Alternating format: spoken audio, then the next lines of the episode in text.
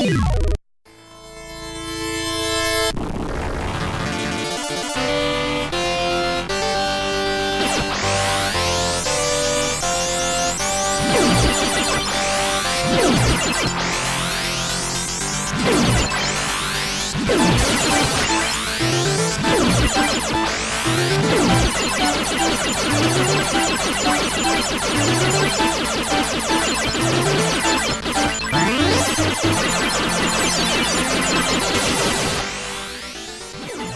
Si algo caracterizó, eh, estaréis de acuerdo conmigo, en nuestras partidas en los arcades, eh, aquellos ya lejanos años 80, a golpe de cinco duros, ¿verdad? Fue eh, la mecánica del ensayo y error, poner a prueba nuestra memoria en cada nueva partida, invirtiendo de los cuartos nuestras pagas, lo poco mucho que nos hubieran dado nuestros padres, ¿no? Para gastar aquella tarde. Y, de entre todos esos juegos que, como digo, nos hicieron más duros a base de poner a prueba nuestras neuronas, destaca, yo creo, forma merecida, porque además es, es, muy, muy divertido, pero también muy cruel. R-Type o R-Type como quiera que lo llaméis. Bueno, nosotros hemos decidido, con motivo, como sabéis, del lanzamiento de, de una nueva entrega, regreso de la saga, que es siempre buena noticia, dedicarle este Meri Podcast Retro que empieza en este momento. Daos todos por saludados, muchas gracias como siempre por acompañarnos. Y empieza aquí nuestra epopeya galáctica golpe de láser, con, como dijo el amigo Nemesis, creo que es suyo el, acuñamiento del término la nave del morrico torcido, ¿eh? Sí que nada, de ella vamos a hablar, de sus muchas iteraciones en la industria, también de sus conversiones, como hacemos siempre, y, y a ver si terminamos el podcast eh, con más facilidad de lo que suponía terminar el juego. Yo personalmente no lo hice nunca, pero bueno, a ver si entre los que estamos hoy aquí hay algún afortunado. Fran, ¿cómo estás? ¿Cómo vas, tío? Muy buenas, Juan. Le podemos preguntar a. ¿Cómo se, cómo, cómo se ¿El llamaba? lecherico? El, El lecherico. lecherico. El, el lecherico. Seguramente que se le ha pasado. Ahora, con- ahora, ahora con- contaré con- alguna historia de su con tema, una sí, moneda. Cherico. Vamos a convertirlo en, un, en una estrella. eh, en nuestro- Una moneda y, sin- y sin- y con, con la pantalla apagada. Exacto. Oye, pues nada, eh, sed muy bienvenidos al- a este especial de, de, de R-Type. Eh, y nada, que con, ganas de haceros un buen programa, que, lo disfrutéis y eh, a ver si seguimos esa buena línea que creo que con el Don de Donkey Kong hemos conseguido, hemos conseguido algo, algo chulo. Creo, de- daros las gracias a todos los que habéis puesto comentarios y tal. Eh, nada, mandar un abrazo enorme y a seguir, a, seguir en esta línea. Esperemos que lo disfrutéis. Sí, señor. Estás ahí dándolo todo como pincha, lo haces cada vez mejor y la gente, pues oye, lo, lo agradece y eso también nosotros, a su vez, lo agradecemos. Mote, ¿cómo vas, tío? ¿Tú eres de los que se lo pasaron o.? No, sufrido bueno, yo me pasé el- la la versión de MSX. Me pasé. Oh, oh, oh. Hombre, claro, piensa que. Piensa que yo salía de toda. de los pocos juegos que yo tuve en cartucho, porque como sabrás, costaban un ojo de la cara. em, fueron los Nemesis, los, los Salamander. Entonces, eh, R-Type seguía el mismo, entre comillas, el mismo patrón. Y no eran lo que hoy llamamos los Bullet Hell, pero sí que eran. sí que tenías que estar al loro, ¿sabes? Tenías que estar eh, fresquito. Y al final, pues evidentemente en aquella época no es que tuviésemos más paciencia que ahora, que seguramente también, pero lo que, lo que pasaba es que teníamos eh, menos juegos. eh. No había ni Game Passes, ni, ni Plus, ni Golds, ni mierdas. Entonces cogías un juego y te lo aprendías por tus santos cojones. Y eso fue lo que pasó con, con. Luego hablaremos de las conversiones, nos hablarás de la MSX, yo tuve la de Amstrad en su día, la primera, luego hablaremos también de una que hace unos añitos surgió, que está muy muy bien. Pero, hombre, en casa es que como tú muy bien dices, era cuestión de, invertir tiempo en lo que habías invertido, los pocos cuartos que podías gastar entonces para, pues para ampliar tu colección, así que te entiendo, tío. Pero bueno, es que eh, R-Type, y ahora que nos cuente el año, que lo voy a saludar, ya le doy paso en medio segundo, Type tenía la particularidad de que sí, te mataba, tenías que recordar, tenías que recordar todo el nivel, ¿eh? Que esto es una cosa dura. Relaño, tú eras de los del Cayo también, me imagino, ¿no? Y venga ahí, dale R que. Hombre, por supuesto, en, en principio en, en recreativa, eh, porque prácticamente casi toda la década de los, de los 80 eh, la sobreviví gracias a la recreativa, aunque lo que veía en mi casa era un Atari 2600, así que aquello no, no tiraba mucho. Y bueno, la verdad es que mm, era un auténtico absorbedor de, de moneda la, la máquina esta y ya cuando sí pude jugarlo bien y, y a fondo fue cuando me hice con un Atari ST y, y con la conversión que además venía en el mismo pack con el, con el ordenador y ahí así me lo pude aprender bien y me, y me lo pasé me lo pasé por completo. Muy bien. Y me imagino que Forcada, muy buenas, tío. También Muy buena. muchísimos cuartos, ¿eh? Podrías seguramente comprarte algo jugoso con todo lo que invertiste en, en Red Eh, prácticamente seguro podría comprarme ahora algún episodio de Retype, aunque bueno, como son juegos que todos son bastante buenos, pues ahora mismo la verdad que los, los juegos de consola de Retype, muchos de ellos están un poco caros, pero bueno. Yo la verdad es que en recreativa jugué sobre todo al 2, al Retype 2, y, eh, que era un juego de esto, lo que ha dicho Relaño, que era, bueno, yo recuerdo partidas mías a R-Type 2 muy humillantes en el aspecto de durar dos minutos. Pero bueno, eh, así era la recreativa entonces, sobre todo juegos tan basados en el ensayo y error y en la memorización y lo que estáis diciendo, en los que tenías que saberlo todo al dedillo, era complicado. Yo el primero que, que me pude pasar entero fue el R-Type Delta en PlayStation, luego lo comentaremos. Y bueno, pero de todas formas, una saga a la que yo le tengo muchísimo aprecio, porque la verdad es que luego pues, es, la típica saga que, aunque en su momento el recuerdo que puedas tener es de, oye, cómo me mataban en el es que, es que no duraba ni dos minutos, pero luego al final tiene juegos tan buenos que cuando ya has tenido posibilidad, y hemos tenido muchas, porque los dos primeros salieron también en PlayStation, luego tuvo el de Super Nintendo antes, que es buenísimo, en fin, ya después lo hemos tenido más a mano, son tan buenos que una saga que de las que van creciendo con uno. Yo ahora mismo Sí, pero- le tengo muchísimo Pero, pero por- tampoco PlayStation es una consola que identificas con este tipo de juegos, ¿no? No, O- no, pero. No, no, no. Pero bueno, también es verdad, Sergi, que el que yo considero mejor episodio de Retype sale en PlayStation 1. ¿eh? O sea. Sí, sí, sí, no dudo, pero digo, cuando piensas en PlayStation, raramente piensas en este tipo de juegos. No, pero, pero sí que fue un momento ya en el que estos juegos habían quedado tan atrás que digamos que las conversiones que salían eran, eran muy 1-1. Entonces yo eso, yo, yo sí que en PlayStation jugué mucho shoot 'em up por eso, porque había mucho R-Types, eh, mucho otros juegos verticales, los Dodon Patch y todo esto, que aunque bueno, es verdad que la versión PlayStation no igual de buena que la de Saturn, pero era un momento en el que tú podías jugar esos juegos a un nivel al que en ese momento, hasta ese momento, no habías podido. Por ejemplo. Salamanca. Ah, no, sí, sí, otro. sin duda, sí, sí, sí. Por eso, yo por eso lo asocio mucho a PlayStation, por eso. Bueno, de alguna forma es homenajear al shoot 'em up, lo que estamos haciendo hoy. Lo digo porque van a salir muchos Claro. nombres, seguro que vamos a ir hablando, ya no solo de R-Type, sino de otros muchos. Eh, hablaremos de algún spin-off, pero también paralelamente hay títulos que se han visto influidos por la mecánica y por, por incluso la estética, así que me imagino que iremos hablando. Fran iba a decir algo, he saltado ya ahí. No, no, no, solamente no, que, que PlayStation eh, creo que la eh, no está suficientemente valorada o entendida. Bueno, los que, lo- los que sí que están puestos en su tenap hoy en día sí- sí lo saben, pero eh, su ten- eh, PlayStation fue una máquina muy potente de, de su tenap, aunque no, aunque no tenga no tenga esa fama. Generalmente cuando Hombre. la gente piensa en su tenap, normalmente pues, Piensa Saturn, ¿no? eh, Tiene Gradius. Gaiden, que solamente con Gradius Gaiden y R-Type Sí, Delta. tiene cosas muy chulas. Pero es verdad que se abusó a lo mejor un poco, y yo solo apunto eso, del 3D en PlayStation, incluso para el shoot 'em up. Y, Sí, y eso- me eso- parece eso- bien. eso pero- estoy, estoy- estoy de acuerdo, sí. Era la novedad y se abusó, además de, de una cosa, de un pequeño detalle, que es que se abusó de la capacidad de almacenamiento, Cierto. ¿no? O sea, ¿por qué ibas a hacer un juego que ocupase 150 megas si podías meter un juego de 600 megas? Tenías que aprovechar la máquina. De, de hecho, es lo que, entre otras cosas, lo que la distinguía de la competencia, que podía almacenar cosas que la competencia simplemente, a fuerza bruta, no podía. Bueno, y luego, te- luego tenía también otro, otro elemento técnico que era la memoria, la memoria interna de la consola, que no le iba, que le iba mucho mejor los juegos poligonales que los juegos 2D. Eh, de hecho, o sea, Sí, por la eso- memoria, la memoria RAM, que era, iba muy cortita.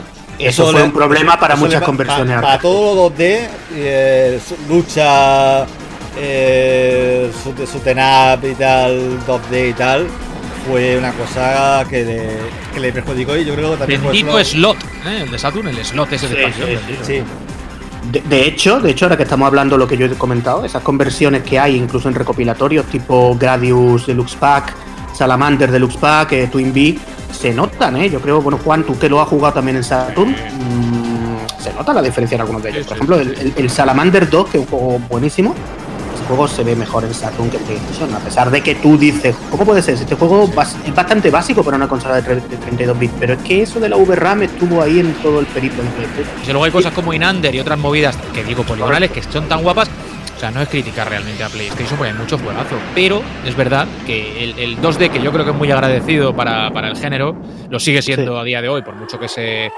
Em, de alguna forma trampee con, gráficos poligonales, al final desarrollo es ese, pues oye, em, en, PlayStation tenía esta historia. Pero bueno, no descentremos o no nos vayamos demasiado del, protagonista, ¿vale? Estamos en el año 87, hablamos de lanzamiento en recreativa y estaría bien que, como hacemos siempre, centremos un poco el tiro y hablemos de nuestro primer encuentro, si lo recordamos, o los primeros encuentros con, con R-Type, con R-Type en, en, los salones, que entiendo sería un poco la primera eh, vez que lo, que lo vimos, ¿no?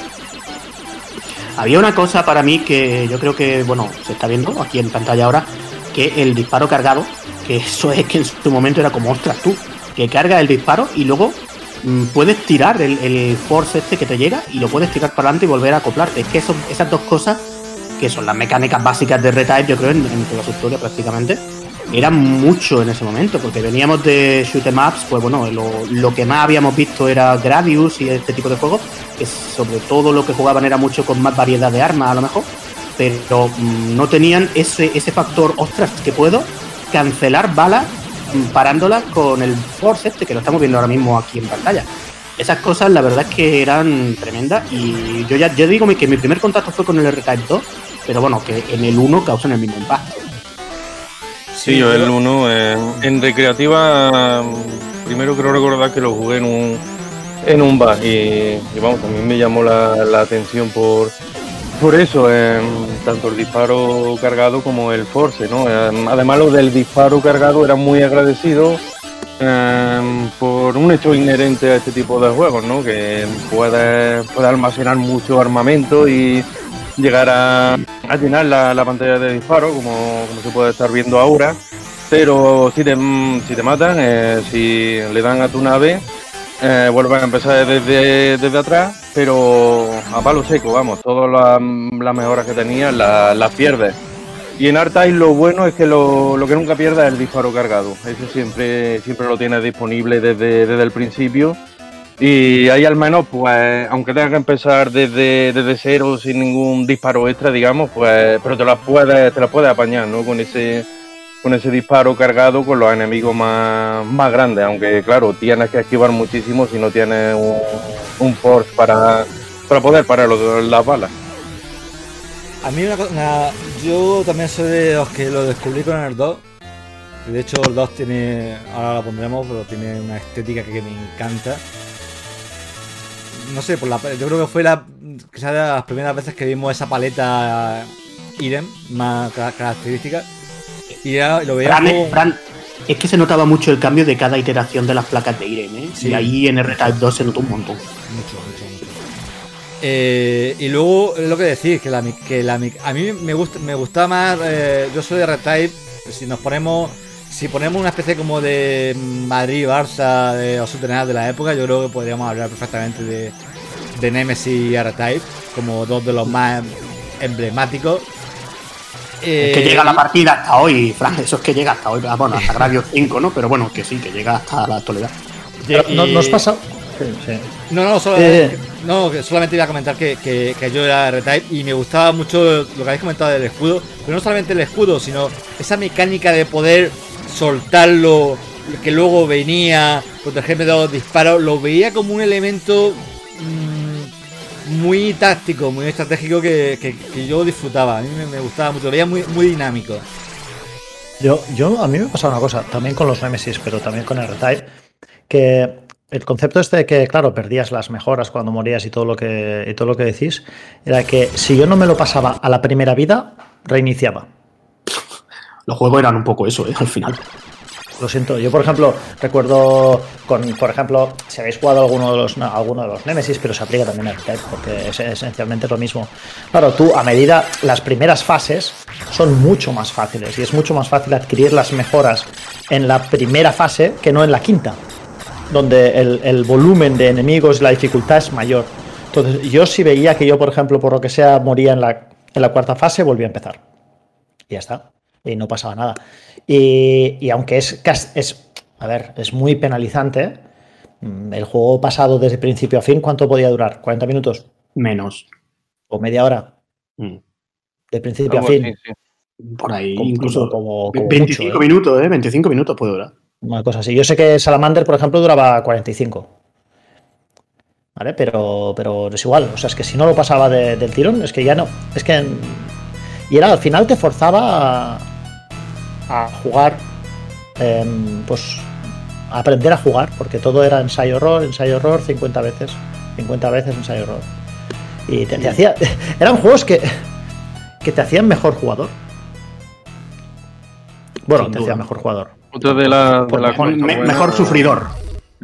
Exacto. Otra de, la- de las cosas buenas que tenía, eh, ya desde la primera entrega de Art-Time, ¿no? En, digamos, la, dirección artística de- del juego, muy influenciada por, por las películas de Alien, por, la- por las dos primeras. De hecho, el primer enemigo final que, se convirtió en, un recurrente de, esta franquicia, vamos, en- era HR Giger eh, puro y duro, vamos, era era, digamos, la versión la versión matamarciano de, de la reina alien, ¿no? Y, y como esto, pues muchos enemigos y también todo, todos esos enemigos que están entre, entre los organismos extraños, eh, la tecnología fusionada con, con la carne y todo eso, también, también me llamó a mí bastante, bastante la, la atención conforme iba superando fases en este, en este primer juego. Muy orgánico todo, ¿no? La, la segunda, la segunda fase de, de, de- es que daba, daba miedo, daba, daba un poco de. De respeto. Y, la- siempre, siempre la saga siempre se ha caracterizado por unos enemigos que, que, que como que daban, tenían esa personalidad y daban. a eh, eh, lo estamos viendo ahora mismo, ese segundo mundo de la Type. Que el primero pues, era una nave espacial y luego es verdad que era como más, mm, más futurista, más- quizás más previsible, pero luego te encontrabas, lo que habéis comentado, ese monstruo alien que te que dejaba un poco así para ti difuso. Y luego entraba en esta segunda fase con ese suelo y ese techo que, eh, bueno, en fin. A mí me, daba. A mí Muy me daba, esta fase. me daba cosillas, sí. También te, también te digo una cosa, de todos los juegos, mira que hemos tocado juegos que tocan la patata por la nostalgia y todo lo que queráis, ¿eh? Pero ahora mismo, viendo las imágenes, si no os estáis viendo, los que nos, estáis solamente escuchando, os, um, os lo estáis perdiendo básicamente. Me está entrando una morriña, pero muy gorda, ¿eh? O sea, ahora mismo, muy fuerte. O sea, me está viniendo imágenes de, de la infancia muy muy fuerte. Creo que como con ningún otro juego que hemos tocado hasta ahora, ¿eh?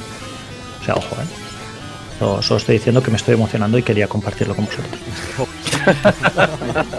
Oye, a nivel, a nivel conversiones, porque hay mucho que hablar todavía del resto de entregas, por, por seguir con la 1, ¿eh?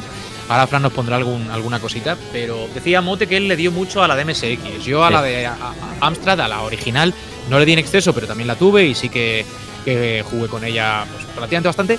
Lo que quería decir sobre todo es que, pese a que es un juego, como suelen ser los shoot 'em ups, en, en- en que la, la velocidad es crucial como es lógico, si el scroll es tortuguesco, pues no tiene mucho sentido jugar un, un shoot 'em up, las, las conversiones que tuvo fueron bastante. No hablo ya de 16 bits, que las veremos ahora y eran brutales, Amiga, Atari.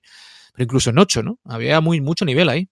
8 bits en cartucho, ¿eh? que no eran los mismos 8 bits de la. Hablo, hablo en, en ordenadores, Eh. eh, evidentemente, y también en consola, porque si no recuerdo mal, Master System, por ejemplo, tuvo la suya, que no, pero no yo me atrae. refería a MSX, MSX con cartucho, que no era lo mismo que Ah, MSX bueno, que, con claro, no, no, claro, Claro, claro. claro. Ya sabes que con las cintas, básicamente lo que hacíamos era trasladar el Spectrum al MSX, casi siempre. Sí, mm, sí, sí, es la verdad. Entonces esto, yo- esto que se está viendo es otra historia. Esto es una- un port para un juego de que se ve que es de 8 bits, pero que está muy bien hecho. Vamos a ver. Eh, y efectivamente compartía el mismo scroll que compartían todos los juegos de, de ese tipo. O sea, mm, era así. Es que es verdad que hoy en día, para los estándares de hoy en día, pues evidentemente es- no es muy fluidos. De hecho, es, un- Pero la nave se mueve muy bien, tío, que es lo es importante. bastante. La nave sí, o sea, es el scroll lo que, lo que falla. La nave era siempre. La nave y los, los disparos de los enemigos Los dispa- también. Exactamente. Lo importante, ¿vale? Que es decir, los, los disparos de los enemigos y tu nave siempre tenías esa- O sea, lo importante de los. De lo, creo yo, ¿eh? Lo importante de los juegos de este tipo es que tú nunca tengas la sensación de que mueres porque el juego te hace trampa. ¿Sí? ¿Me explico? Sí, ¿Me sí, explico sí. lo que quiero decir? O sea, que tú siempre tienes la sensación de decir, hostia, había una forma de pasármelo. Lo que pasa es que yo no lo he hecho. No he sido lo suficientemente hábil, vamos. Además, además lo, lo hemos comentado, que, que es un juego de, de memorizar. De memorización. De dónde sí. te vienen los Pero no- enemigos, cuáles son los Sí, pero- patrones. Sí, pero no es como, por ejemplo, Contra, que Contra te hacía trampas, ¿vale? Y Contra, tú en Contra tú morías porque simplemente no habías llegado allí y te salía un enemigo que tenías que aprenderte que salía ahí y, ese enemigo la primera vez que llegabas te mataba. Y eso siempre es algo que a mí me daba mucha rabia porque es muy poco respetuoso con el jugador. Es decir, te voy a matar aquí para que te... Y la única forma de evitarlo es que te lo tengas que aprender.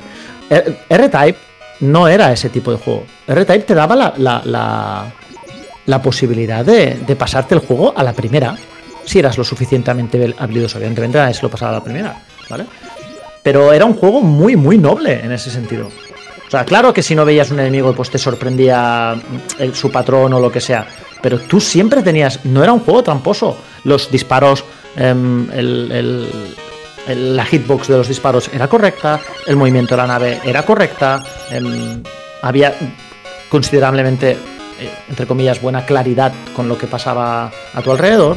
Joder, yo pienso que, ¿qué más se le puede pedir a, a un juego de disparos, ¿no? O sea, Sí, sí. no sé, tienen, lo- lo- en ese sentido lo tiene todo, creo yo. Es que era un, un tipo de jugabilidad más estratégica que la de Gradius, en el aspecto de que en Gradius, por ejemplo, pues tú a lo mejor tenías que jugar mucho a acumular las options estas, era más una cosa más acumulativa. En cambio, R-Type Sí. con el, con el asunto del Force y sobre todo con lo que podías tú variar el juego en el momento en que te ponías la bola esta detrás y ahora ibas preocupándote de lo que te venía delante porque lo que te venía detrás te lo podías cargar con la bola. Es Claro. que esto cambiaba mucho, o sea, era, era un tipo de juego, lo que yo creo que lo que tú dices, eso de que era un, un más noble, es eso, es que era, una, era un juego con una profundidad estratégica superior a los shoot 'em up de su tiempo y por eso, la, por eso se generó esa partida que hemos dicho, Gradius versus R-Type, que yo, yo creo que es la gran partida de los shoot 'em up horizontales de toda la historia de los shoot 'em up horizontales. Porque pudimos vivir esta suerte de, de, de- de, digamos, de, de- de- de partida, entre comillas, ¿no? O sea, la polla, tío. Tuvimos la Mm. suerte de poder vivir ambos. Sí, sí, porque además la saga Gradius, bueno, tiene también tiene episodios realmente de, de- de sobresalientes, llegando a Gradius 5, que para mí es de los mejores shoot 'em up que se han hecho. Pero es que ya en época de R-Type 2, eh, creo que ya había salido también el, el Nemesis 2, Gradius 2, que era el Vulcan Venture, que es otro pedazo de juego. O sea, eso fue una partida, por lo que estamos diciendo, un SNK contra Capcom de los shoot 'em up. Fijaos la versión de, la- de Master Es Y que System. Está súper bien, sí, ¿eh? Esto no lo- Hay un lo- juego, lo, lo hizo Sega o. Y Estaba pensando en el Sagaya, Juan. Que es mítico de Master System, pero es que cuidado con el R-Type de Master System, ¿eh? Muy chulo, tío. Es- El Sagaya es de la serie Darius, que es la tercera, es la te- un poco la tercera en discordia de, de esta partida que estamos diciendo, porque Darius es una saga que también tiene juegos muy buenos, pero como que siempre jugaron a esto de la pantalla súper panorámica, que era un poco complicado, pues ya sabéis. Y, y luego tampoco es igual de regular en su calidad, ¿no? Que, pero tiene episodios por ahí tremendos. Estaba pensando, ahora veremos las de 16 bits, eh, ordenadores, Amiga Atari. Y lo dije antes, que qué pena que Mega Drive no haya recibido nunca, ¿no? Que, vamos, estoy casi seguro, me corregidme, ninguna entrega de la saga. Porque, No, no. bueno, eh, lo hizo Master System, podía haberlo hecho también la 16 bits. Pero, Sí. pero no fue el caso. Así que mira, el que quiera jugar una consola Sega tiene que recurrir a, a esta, es la versión Atari ST, que fue la, la que yo más, más jugué, que prácticamente prácticamente quemé, ¿no? Y, y vamos, estaba, estaba muy bien a todos los niveles, muy trabajada en lo que, en lo que era el diseño, en a efectos sonoros. No, no era obviamente la, la recreativa 1-1, porque hasta, hasta tanto no, no podía llegarse ni siquiera con, con ese ordenador. Pero, pero oye, mm, yo lo recuerdo como, como una adaptación, una, una de las mejores adaptaciones de, de arcade para, para, para esa máquina, ¿no? Que, que, llegó, que llegaron a, a existir. Sobre todo el scroll también muy suave, que tampoco era tan, tan habitual de ver en, en juegos de Atari ST, con, con un scroll suave, ¿no? Eh, y a- a- todo ST muy medido, además. ST con un, con scroll horizontal suave no era tan, tan fácil de verlo, sí, sí. Estaba, estaba, estaba Sí, muy bien, ¿eh? Está ya bien, está bien. casi al nivel, yo creo, de la, la- ya las versiones que hay de este tipo, pues son las de PC Engine y la de Amiga, que, se, que son súper, súper fieles a la recreativa. Y sí, ese asunto. Y sobre todo, en- más que nada, se puede, se puede mm, notar en el, en el color. Pues la paleta de colores de Atari ST era, era más, más comedida, creo que eran 16 colores en pantalla los que podía, los que podía poner, y obviamente encontraba ahí diferencias con respecto a la recreativa, pero por el resto, bastante, bastante bien. Claro, luego está la amiga, ¿no? Y ahí llegamos Este, a. este deberíamos escucharlo también porque este suena súper, súper, ¿eh? Que claro, es- esta conversión ya es de estos, es de estos juegos de amiga que dice, ostras, es que esto es casi arcade perfecto. Lo cierto es que lo estoy viendo ahora, estoy viendo ahora este vídeo que se está viendo en pantalla, y recuerdo haberlo jugado hace no demasiado, Retype en una, en una amiga, me pareció como que iba menos fluido, no sé si habrá aquí alguna cantidad. Aquí va perfecto, desde luego. Sí, Y también quiero recordar mapa, que amiga, va sobrado, ¿eh? el compositor de, de Turrican, Chris Welsbeck, eh, creo que también participó en, en la banda sonora de- del juego para Amiga. Habría que ver porque seguramente en la siguiente, lo que pasará seguramente será que en la siguiente niveles, los siguientes niveles tendrán música de Chris Hulbeck original, que no es el mismo tema que como hemos escuchado el tema de Retype. Casi seguro que hay por ahí alguna genialidad de este hombre. Estamos viendo el segundo nivel ahora, ¿no? Sí, pero el, Sí, además el- que fue, el- el- fue uno de esa- sus trabajos más esa conocidos composición. hasta. Sí, esto es, esto es el original, esto está. Pero que está en la, la, la, la, la, la- la- la segunda fase también es una melodía espectacular. Hmm. Digo que sí, de- por, por escuchar algo diferente y chulos se trata, ponemos el de Commodore 64. Eso, ah, ya tenemos un temazo, ¿eh? ahí te está, ahí te veo. Sí, sí, ahí te tenemos veo. tela. Ahí te veo. Dale, eh, déjame un segundo. Ahí, ahí Fran buscando. En, en Commodore 64 también sabéis que, que, bueno que hay mucha historia de incluso en juegos de recreativa con melodías muy míticas cambiarla, ¿eh? ¿Qué Ojo, pasa? que nos vamos, mira, mira. Mira cómo arranca, eh.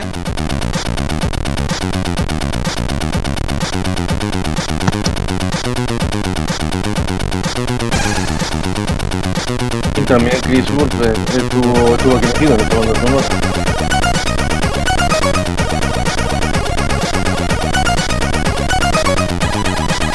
¿Cómo son los instrumentos de esta música, Relaño? Chicharreros. Chip, chip. Son chip charras, ¿no?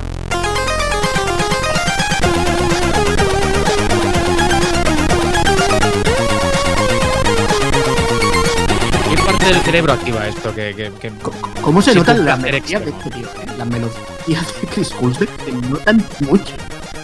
Eh, ¿Cómo se nota el SID? Ese, esa esa vi- Sí, vi- sí. vibración, ese. Ah, pues me, me encanta. Cuando, cuando usa- usaban el. Cuando usaban el Commodore 64 como. Como algunos de los maestros de la época sabían hacerlo. Además que es una música.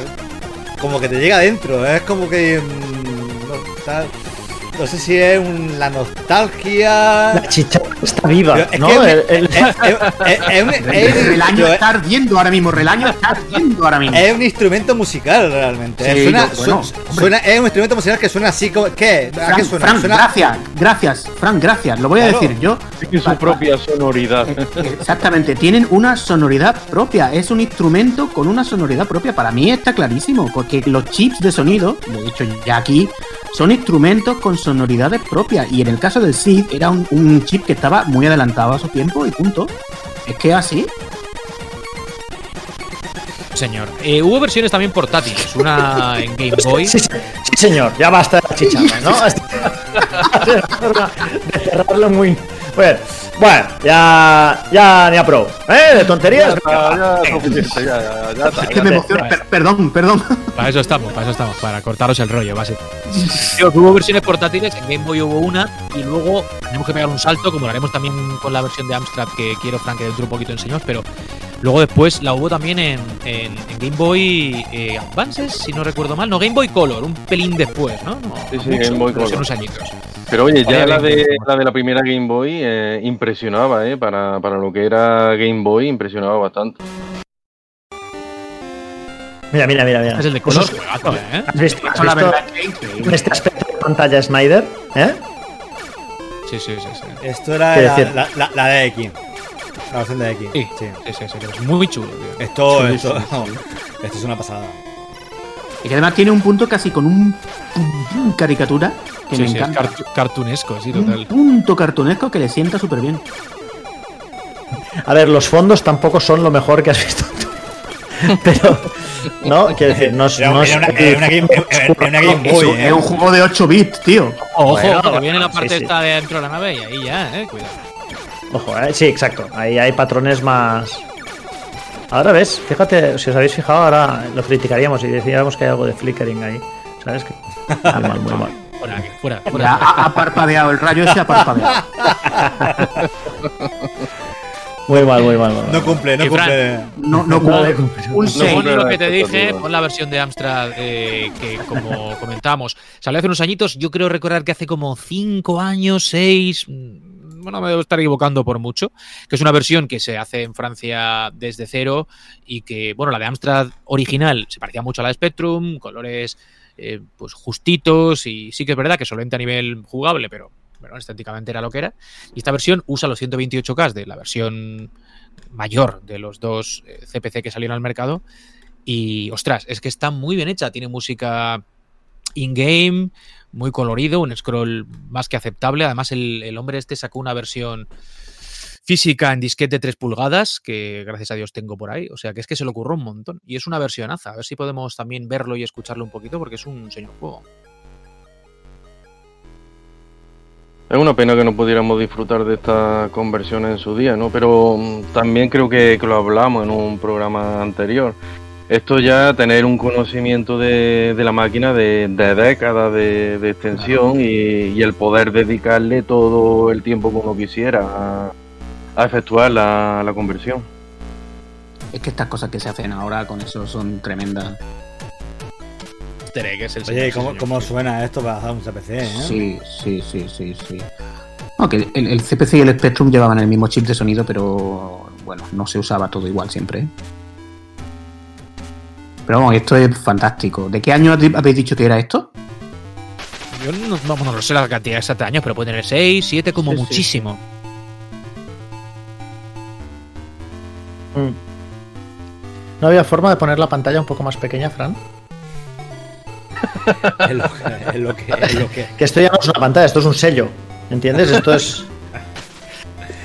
esto es lo que, esto es lo, Lo que, que hay. No puedo, puedo, a ver, a ver si las próximas puedo, puedo mm, jugar, capturar yo directamente. Es la, es la Eso, eso, resolución, eh, el pixel art, ¿no? Que se llama. Mira, Fran, ahora no. podría dejarlos mal, porque yo que, como decía antes hace un rato a micro cerrado, he hecho trampas que no os imagináis para el memory card. Yo cuando tenía un vídeo que cogía algún sitio, siempre hurtando, eh, con, con una resolución bajita, que se quedaba una ventanita chiquitina, lo que hacía era simplemente en la edición pegarle un zumaco ahí, lo ajustaba al, paño- al tamaño de la pantalla, sprites como puños y... Bueno, Vamos. hi- hiciste, y, luego, y hiciste- luego le ponía hiciste- hiciste lo que ¿Alguna hizo vez? Nintendo con la lupa. Exacto, ¿Por, exacto. por qué, por, qué no, ¿Por qué no ponemos una pantalla más grande? Un momento. Sosténme el cubata. Evolucionado. Pongo una lupa y aquí, ¿sabes? Aquí. a ver, Aquí, aquí paz y mañana gloria. Y, tra- y tal cual, pues tú Arreglado. hacías lo mismo. O sea, hacías un Nintendo. Sí, sí, sí, sí. R-Type 2, venga, vamos a dar un saltito, que tenemos Venga. mucho de lo que hablar todavía. Has hablado tú antes, Fran, de que fue el primero que recuerdas haber visto en, en- en recreativas. Y, y es también un juegazo eh, en el que, mm, bueno, se mantiene básicamente la esencia, pero se nota. Es placa distinta, ¿no, Carlos? Es otra placa. ya. Es una. la- a ver, esto ya sabéis que la, el R-Type 1 es la IREM M70 y 2. Ya lo sabéis, sí. Todavía no era la Eh, M. No era la la mañana M92. estoy- Vale, bueno, pues la, la M92 todavía no habían llegado, pero bueno, todas la- cada vez que sacaban un par de juegos, pues le hacían una iteración y bueno, son placas que están un poco en la época el de CPS1 y eh, transición de los, de los 16. Creo que es la M84, una de esas, pero vamos. que O la 83, son placas- yo sueno. por ahí. O la 83 bis. Una de esas. Son placas que iban avanzando poco a poco y hasta la 92 no dieron un salto grande. Bueno, este juego yo creo que sobre todo lo que tenía nuevo Sí, lo- hombre, claro que se hacer cada Lo que tiene sobre todo era que los niveles eran mucho más peligrosos. O sea, era, era, de repente estábamos en un mundo con mucho más muro, a partir de todos los niveles, ya desde el primero. Eh, tenía, ahí, por ejemplo, se están viendo ahora que tienes que pasar por un sitio muy estrecho. Esto ya estaba en el 1, antes del primer boss, pero era una cosa que ya iba a ser santo y seña de la saga R-Type. Y eh, lo- digamos que los peligros ambientales estaban casi al nivel de los peligros de, de lo que te iba saliendo. Luego todos más rápido, un poco más rápido. Claro, más vertiginoso, tío. y también ya la, digamos que la- las armas funcionaban de forma mucho más distinta todas Y el, y el scroll un poquito más fluido. más, más fluido, sí. Es un juego un más y mejor de los que veíamos entonces. Es decir, eh, primera versión, juegazo, y segunda versión, pues lo que digo, Ghosts and Goblins, Ghosts and Ghosts. Un salto, pues que se notaba mucho si había jugado al primero. Oh, me gustaban esos misiles que iban por, que iban por el suelo, tío. Esto también lo tenía Gradius, por cierto. ¿eh? Hmm. Y el, y el láser, a ver, bebían mucho el uno del otro. Ese láser tornillo, ¿sabes? No screw láser. Era- Sí, a nivel de armamento no había muchas novedades respecto al 1, pero, pero tenía su- sus cosillas. Creo que el disparo lo podías cargar dos veces y en la segunda te, te, te abría en abanico y abarcaba toda la, toda la pantalla y también tenía un tipo diferente de misil. eh, sí, el que se ve ahora, que digamos que aire-tierra, ¿no? Y tenía su- sus cosillas, pero sobre todo era eso, ¿no? La intensidad de- del juego y también a nivel de, de obstáculos que, que es mucho más, def- más desafiante. Hay, hay sesiones que, sí- que sinceramente son muy pero que muy estrechas y acaban dándote mucho más problemas que los enemigos. Este jefe, además, que estamos Este- viendo en este pantalla, jefe es es probablemente increíble. el jefe más icónico de la saga, yo creo, ¿no? ¿No? Es el- Hombre, el- yo, di- yo- yo diría que es más, es más icónico el primer, el del primer juego, el de Alien. Pero a mí me El gusta más doble, este. Dobleratops o algo así se llamaba. A mí este con la armadura y tal, me, me, me- me- me- vamos, a mí se me, se, se- vamos, me impresionaba un montón y el diseño me encantaba. Yo- Qué a mí, fase este, más a mí- a Este me nivel es genial. Esta fase es genial. Eso, eso de que le da a uno de- a los enemigos eso les da y según le estés dando en sentido ascendente o descendente te atacan hacia arriba o hacia abajo es un pedazo de nivel no sé no sé hasta que no lo juegas no te das cuenta bueno que es eso Creo recordar que también la velocidad de la nave variaba si, si En el iba agua. por, digamos, por fuera o si iba en el agua, sí. Que además fijaos en el detalle de, de cómo. De cómo es que esto no lo encontrabas tan fácilmente. Que eso de que la bala entrara en el agua y, y dejara como un. El, agua reaccionara, el agua hacía como, Sí, sí. como, como un, como un goteo. sí Eran, eran detalles, es que. son muchos detalles los que tiene Red Dead que no tiene otro shooter ¿Cuántos juegos en el Seguro. 89, creo que es este juego, tenían agua en sus fases como, como elemento. Oh. Donkey Kong. En el 89. El primero, del 81. Sí, yo me acuerdo, me acuerdo de un juego que tenía yo de, de una maquinita de plástico con agua dentro y unas anillas que le iba pegando ahí O sea, tenía agua. Con el airecillo que tiraba, pues las tenías que. En fin, ya sabes. Eh, este ¿Qué, Dead qué no, placa usaba? ¿Qué placa usaba? eh, eh, Placa, placa, placa.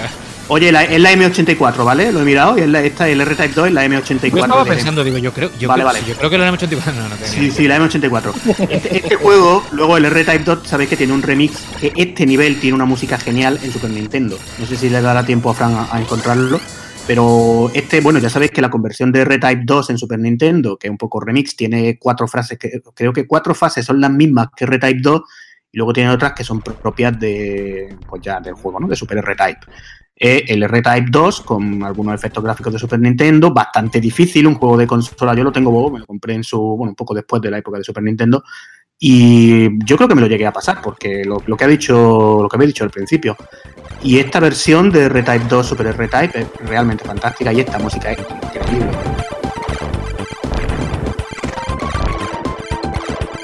Bueno, todo, a ver, es que era un juego que sonaba muy bien. Ya sabéis que el problema que tenía, eh, que el, el slowdown que tenía esta conversión era una barbaridad.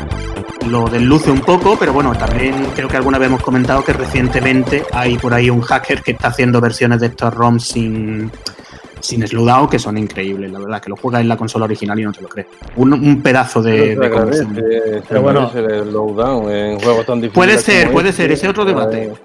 Pero que tuvimos hasta Slowdown hasta PlayStation Me 2. estás diciendo, Relaño, que te alegrarás cuando tengas 90 años y no puedas andar porque así no puedes esquivar las cosas más fácilmente. Exactamente. Eso es un defecto, tío, siempre. Sí, sí, pero. eh, no visto sé. sí, pero, pero vamos. eh, por ejemplo, ahora estamos viendo algo de ra- de ralentización, pero así es más fácil, digamos, esquivar los, los disparos de los enemigos, ¿no?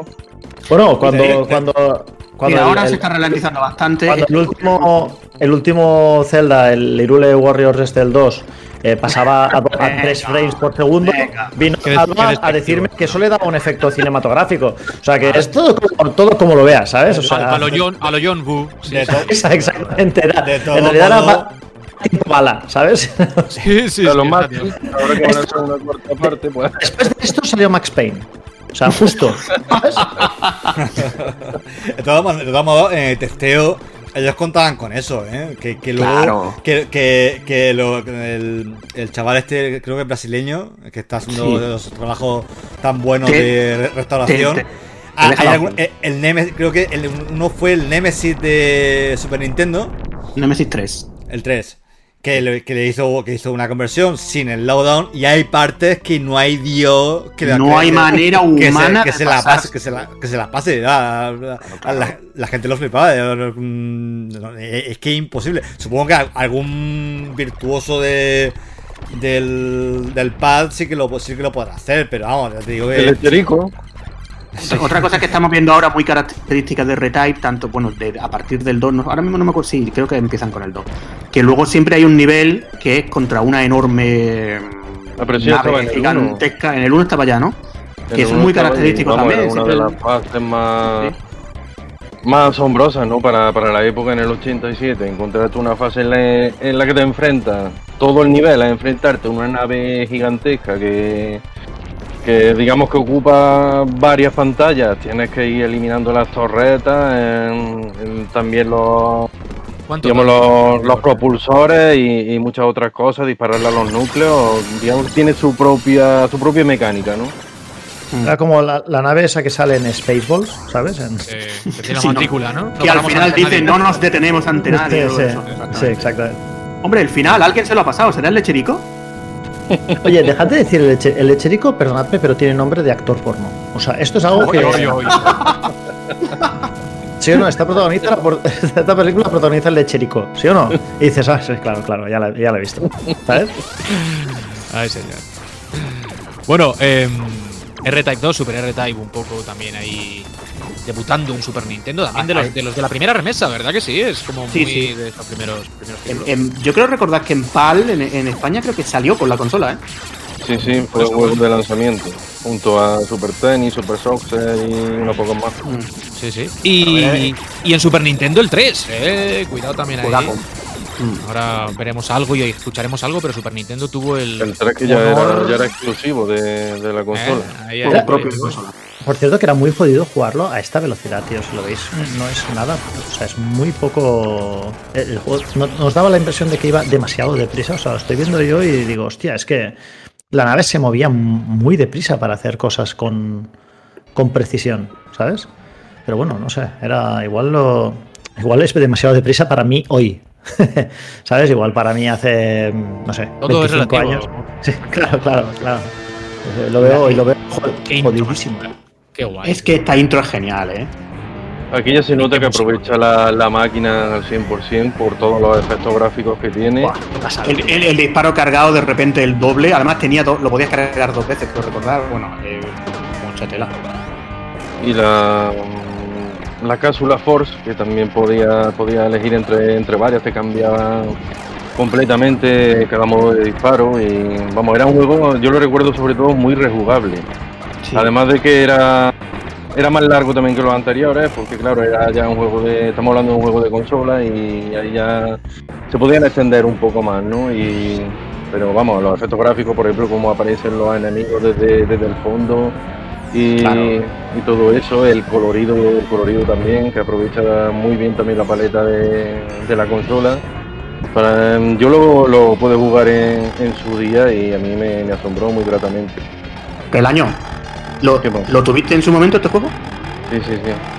O sea, pues sabes que si no, si no lo tienes ahora, perdiste una fortuna, ¿no? Sí, como, como muchos otros juegos de Super Nintendo, el Super Castlevania 4, eh, el vampiro aquí, se- se- me pongo a pensarlo y me echo a llorar, así que mejor, mejor este, no. juego, este juego creo no, mm, creo haber leído que llegó una, a pesar de que era un R-Type y tal, llegó una distribución bastante escasa a España y digamos que las, vers- la- las copias que hay por ahí están a unos precios totalmente prohibitivos, vamos, una cosa... Y además O sea, desde hace mucho tiempo, ¿eh? De todas formas, eh, yo se lo regalé a mi hermano hace un par de años o tres, no recuerdo. Está la versión esta que han hecho los de Retrobit. eh, Claro, la nueva, sí, sí. Edition, efectivamente, que está el Esa cartucho. es la que tengo tiene, yo ahora, sí. tiene un montón de goodies, está súper bien presentada y en el cartucho van tanto Super R-Type como, como este, este que está moviendo, el 3. Sí, y es una edición para el que, oye, no quiere gastarse el dinero al que vale la original, pues muy, muy chula. Es que eso, aunque solo sea Sí, se trae para lo que, lo que hacemos nosotros, que no poner los juegos en la estantería, ¿sabes? Pues para eso queda bien. Vaya lo que está...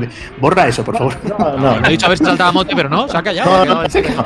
Borra eso. Sin, sor- sin sin sorpresas, ¿no? Sin novedades. Borra sin eso. no- Que esta tarde además me he comprado ya un R-Type, he puesto en Twitter algo y ya hay por ahí gente comentando. Has hecho la foto, has jugado dos partidas y a la estantería. Como Dios Eh, manda. no, no, no, no porque, no porque lo tengo que analizar, ahora lo comentaremos. Como Dios manda, dice, qué hijo de puta.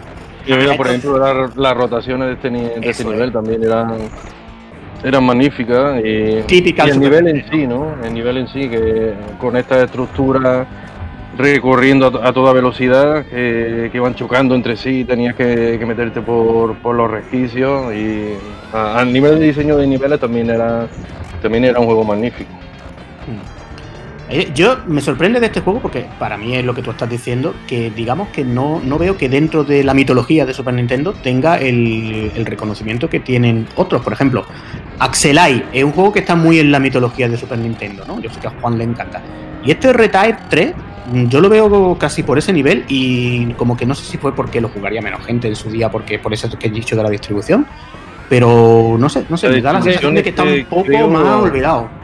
En su contra juega que... es la tercera parte de una saga. Axelay es único. Entonces eso también, Ya. quieras que no, lo sabes. No, pero, pero también era en la primera, la tercera parte, pero las cosas si son súper, Supergatos. como, como este caso, claro. La distribución creo que ni siquiera llegó a distribuirse en España, digamos, de manera más o menos oficial. Yo la, la versión que, que compré fue era alemana, o sea, lo, lo que eran los textos del es la más cara de ahora, el año. Creo que se vende el cartucho en mil pavos. Tío, era por deprimir. Madre mía. Está- Están, están a unos precios locos, ¿eh? Mira esta, par- esta farsa, este, este momento que se está viendo ahora, que es como que una estructura va girando y te tienes que meter por el recoveco, eso se ha visto en mil millones de shoot'em después, una cosa muy recurrente. Es que aquí había, yo qué sé, un juego como muy redondo a nivel de diseño, como que muchas cosas que hace. Qué chulo ese efecto, tío. Qué Luego chulo. cambió mucho la saga ya, después de ya el siguiente Treasure, episodio cambia ¿eh? mucho. Sí, sí. Pero que era un, un- digamos, esto es la recopilación ah, de lo que hace R-Type hasta ahora. Luego ya en el próximo la cosa cambia mucho. No, pues aquí seguramente en cada fase habrá un efectillo de estos que Sí. Super Nintendo acostumbraba a mostrar bastante a menudo, pero Mm. que a mí personalmente este, fíjate, ahora no lo tenía en el recuerdo el efecto este de la estructura casi tridimensional y, y es muy solvente. Ya te digo, yo creo que en 16 bits a ese nivel competían las cosas que hacía Treasure y poquito más, ¿eh? En este género, en este tipo de género, desde luego. Me está Es que además mirar la velocidad de- Me está, me está dando una ganas de jugar ahora mismo viendo viendo esto. La próxima es captura desde una consola real, tío, y juegas mientras. Sí, sí, sí. Ahí- ya capturadoras para hacerlo, ¿eh, Fran? Sí, sí, voy a, este a- juego después una adaptación a, Game Boy Advance, pero no, Salió no mala. la recuerdo muy, muy acertada, sobre todo por eso, por la reducción de, de pantalla, ¿no? ¿no? No se jugaba tan bien. Fíjate, por ejemplo, el enemigo este que te dispara desde el fondo de la pantalla. Esto, ahora me estoy dando cuenta de que esto hay un, un homenaje que hay ahora mismo a R-Type que se llama Rigid Force Alpha, un juego que salió en 2018. Hace eso mismo que se acaba de ver, esos disparos desde atrás adelante, no, no lo recordaba, pero es exactamente lo mismo. Vamos, este boss está cogido de ahí, está claro. Esto es una pasada. Es brutal, es brutal, es brutal. La verdad es que sí que dan ganas, ¿eh? yo creo que ahora también me echaré una partida después. Es que sea una, una no está. para recordarlo. El recopilatorio ese que Es, tiene. es- es una pena, es una pena, exactamente, es, una pena que este juego, que la verdad es que es un shooter súper solvente, no lo hayamos visto luego reeditado muchas veces, porque yo ahora mismo no sé si ha estado, eh, supongo que habrá estado en la consola virtual de Wii Eh, en Wii sí. y eso, pero no es, bueno, como en Switch siguen las cosas, en fin, pues, es igual, ¿no? Lo que has dicho en la física que yo recuerdo, ya te digo, Game Boy Advance y, y esta última reciente que te viene con, con Super Art ahí también. Esta, esta de- pantalla no orgánica también es más. fantástica. En Wii, en Wii se puede jugar, sí, la, virtua, la con Virtual Console. Esta pantalla es brutal. Una paleta de colores súper chula eh, eh, que difiere un poquito del, de lo que era en la presentación El orgánica, la puesta en escena orgánica de las anteriores partes. Es decir, es, es diferente, tiene un rollito más, más naif, no sé, mola. Bueno, saltamos si queréis al siguiente Eh, episodio, A, numerado. u- a uno de los más grandes, si no el más. Esto ya es cuestión de gustos, ¿eh? Pero yo Para mí es el más. Y para mí también, tío. Yo me acuerdo que lo Hombre, tuve. pero y y perdí. Leo, no, no olvidéis, ¿eh? El gran olvidado de, de No, la ahora hablaremos, ¿eh? ahora Ah, hablaremos. R-Type Leo, es verdad, sí, sí, sí. Juegazo, Yo creo que juegazo. Pero bueno, vamos a hablar de PlayStation, ¿no? Y de, de ese Delta que Pero- es maravillosísimo. ¿El ¿Cuál vaya a poner? ¿Vaya a poner R-Type Leo antes? No sé, ¿Fran? que ponga Fran ahora, pues venga, a ver. A ver cómo Pon R-Type Leo un momento. Yo creo que también. Porque, un, eh, a ver, R-Type Leo es un juego que a ese yo sí que ya cuando ha existido cierta comunidad de shoot'em up, he leído gente dándole mucha caña, ¿no? Como que R-Type Leo era el R-Type menor. Y vamos a ver, que no estoy nada de acuerdo, porque ese juego, que ese sí está en la IREM M92, mirad el cambio de colorido, ya se ha visto por ahí. eh, este juego se ve muy parecido a lo que un juego de, de Neo Geo del año 92. Se- Tiene muchos efectos gráficos muy Neo Geo, una paleta súper amplia. Y la, principal diferencia, ¿cuál era? Pues que eh, creo que lo vamos a ver ahora mismo, ya según empieza. Habían sustituido el Force por dos bits, y entonces tú podías, con estos bits de la fuerza, pues eh, los podías lanzar contra los enemigos en oleadas. Digamos que tú los, los- tirabas y los podías recuperar y tenía un medidor que según lo ibas recuperando se iba recargando. Entonces esto daba lugar a muchos timings súper bien hechos, porque este juego está hecho, creo que el director era el Inaba, el que ahora es director de Platinum Games. Y, y es un juego que a mí me parece buenísimo a nivel de diseño, de cómo está pensado el timing. Súper preciso, visualmente súper chulo. Y no lo hemos vuelto a ver en ninguna consola ni en ningún sitio. Yo este, puede ser que también en la consola virtual de Wii, y creo que en ningún sitio más, ¿eh? porque no salió en PlayStation, no salió en ningún sitio. A mí, a mí me parece una, uno de los shoot'em up más, más bonitos mm, que, se han, que se han hecho. ¿eh? Eh, yo he jugado bastante a Leo. Sí, A mí siempre me ha gustado mucho, aunque es verdad que a nivel de reto, a nivel quizá de mecánica, no es el reto de, de los anteriores. Es un juego muy palomi quizá un poco palomitero para lo que es los estándares del género y la propia saga. Ten en Pero cuenta que la saga no había quien se la pasara, Frank. Ya, La ya, ya. estaba por eso yo cuando, cuando- si, si yo me lo he pasado con relativamente pocas monedas, eh, mm, ya te digo que, que difícil no es. Ya, ya. Este juego está de- muy sobre todo por eso, ¿no? Por la falta de, del Force. Que aunque tiene esos, esos dos bits, ¿no? A- tanto arriba como abajo, pero hay mucha gente que echa de menos eso, ¿no? De tener tu Force y poder ponerlo bien delante o bien detrás o, lanzarlo y, que vaya disparando por él mismo. Todo, digamos, toda esa estrategia eh, se pierde aquí, pero, pero vamos, es sustituido por, por digamos, mecánica, mecánica nueva que, que también está muy bien y una vez que te acostumbras, que te acostumbras a ella, no llega a echar de, de menos el Ford e incluso lo, lo agradeces, ¿no? Porque eh, te da un tono distinto, ¿no? A lo que, a lo que venía siendo la, la saga hasta entonces. Los fondos son una pasada. Esta vez, tío, no sé, yo lo veo. Es que este juego se ve como un juego de Neo Geo, de verdad. Es que además se mueve, se mueve de escándalo. pero es que- Eh, Yo entiendo que, que- Yo entiendo que te. A ver, el género te tiene que gustar. Y tiene que resonar contigo y tiene que. mm, A lo mejor resonó en un momento dado en- de, tu vida, como por ejemplo es mi caso. Pero. mm, Y entiendo que a mucha gente no la encaje, pero sí, es que si te. Por poco que te encaja, esto es una, es una, es una maravilla, macho. Que es, es una pasada. Bueno, pues eh, año 92 este Leo. Y ahora sí, si queréis, damos un saltito de 6 años, nos vamos a los 32 bits y a ese Delta del que hablábamos. perdón. Que siendo 3D, y va a ser el primero además que vamos a ver en, hecho con gráficos poligonales en la saga, evidentemente PlayStation, como decíamos antes, tirando de, de lo que mejor sabía hacer, es un señor juegazo. Un señor juegazo. Es muy chulo. Tiene además un. Ahora lo vamos a ir viendo y comentando. Pero tiene un. Una clase, esa es la palabra que buscaba. Tiene una clase, no sé explicarlo, tío. Es muy chulo este juego. Yo lo A pongo nivel en- de, de diseño de niveles, eh, yo diría que es el mejor de la saga. Seguro, seguro. Es que cada nivel es un mundo. Es que cada nivel es un mundo, sobre todo el segundo. Eh, el- literalmente. El tercero y el Ah. último ¿eh? es tremendo, ¿no? Pero es que se juegan súper, súper. ah, Pasan cosas muy diferentes en cada uno. Por ejemplo, en este primero, eh, te salen por ahí unos gusanos desde el fondo mm, que te, tienes que meter entre medio de ellos y cargarte una de las partes. Que eso ya se había visto antes, pero mm, en, un- en otro nivel distinto. Luego te hace un pequeño recordatorio de, de lo que eran las supernaves gigantescas estas que hemos comentado antes.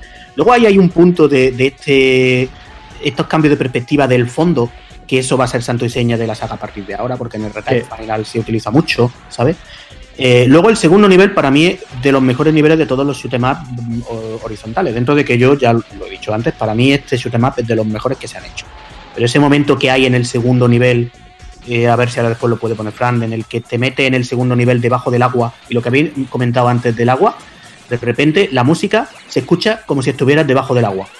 Ese momento, yo creo que muy pocas cosas he visto igual de buenas en un shoot 'em. Me parece realmente magia y este juego, ya digo, yo en 1998 ya lo jugué y en su momento, teniendo en cuenta que el género ya iba un poco para abajo en cuanto a popularidad, a mí me pareció realmente impresionante. Y esto que se está viendo ahora en concreto, esto suena increíble y cuando te metes debajo del agua te vuelves loco. Que me emociono viendo esto. Vamos a verlo, vamos a verlo.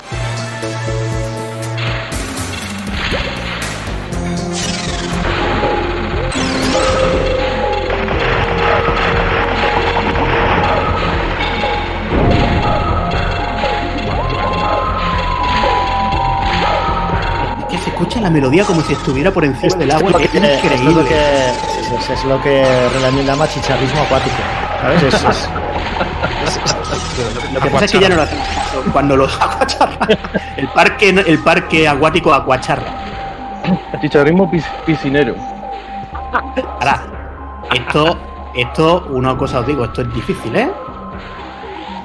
Esto es Sí, sí, con estructuras, difícil. estructuras cayendo y tienes que ir esquivando los, los disparos, los enemigos, saber colocarte. Esta- este nivel es bastante, bastante Muy difícil. El punto de control está justo debajo de esto, porque aquí sí había punto de control a mitad del nivel. Eh, y ya a partir de aquí, digamos que esa segunda mitad puede ser algo más sencilla, por lo menos a mí me lo parece, pero la primera mitad de este segundo nivel es súper difícil y el tercer nivel es súper difícil. Y bueno, qué decir del último, que tiene unos. que tiene además una música así como muy de desesperación, porque ahí empieza ya R-Type a ir por donde va a ir en la siguiente parte. Eh, realmente, no sé, yo es que este juego lo veo. mm, no sé qué, no sé qué hablar de él, es que me parece magistral. Además no lo esperábamos, yo creo que nadie esperaba en este momento un shoot 'em up de este nivel, ¿eh? En 1998. Sorprendió Eh, mucho, sí. Sí, porque lo que había salido era en Hander, eh, había un Thunder Force también en PlayStation, pero yo no lo veo a esta altura. Sí, pero eso, eso juegos en Hunter, el Thunderford y todo eso no lo llegamos a ver en, en Europa. No. Solo, solo digamos tirando de, de importación o de otros medios más, más oscuros, eh, podía Sí. llegar a jugarlo. Hay un juego, sin embargo, que que era yo le tengo mucho cariño, que es el Filosoma. Lo digo porque ese sí que estaba y estaba muy Ah, chulo. ese en sí, ese PlayStation. sí llegó, llegó a Europa. Europa, desde luego, por desgracia, llegaron, llegaron un poco, poco a sostener. De, de Era- todo- de- de todos modos, creo que la, la mayor virtud de este en concreto es que consigue mm, retener el espíritu, digamos, de, las, de la saga y a la vez, de alguna forma, reinventarse, tío, con, con, Sí. con mucha con, con mucha maestría, tío. No, no es fácil, no, no es fácil porque cuando, cuando cambias algo de forma tan, entre comillas, eh, radical, tienes a mucha gente que se te echa encima porque, digamos, en- entre comillas, estás traicionando los valores clásicos de, de la saga, ¿sí? Y, y a la vez tienes gente que no quiere lo mismo de siempre, sino que quieres que quiere que, que te la juegues un poco que innoves. Yo creo que aquí cogieron lo mejor de, de ambos mundos, ¿no? Hicieron un juego que, sin lugar a dudas, es R-Type, ¿no? No, no creo que nadie lo pueda dudar, no, no, tiene los elementos clásicos que digamos definen el, el- no el género, sino su, su propio su propio estilo y a la vez se se adapta a los tiempos más modernos de la época. Y no sé, tío, yo, yo creo que eso muy pocos juegos a lo largo de la historia han tenido esa, esa capacidad para hacerlo. ¿eh?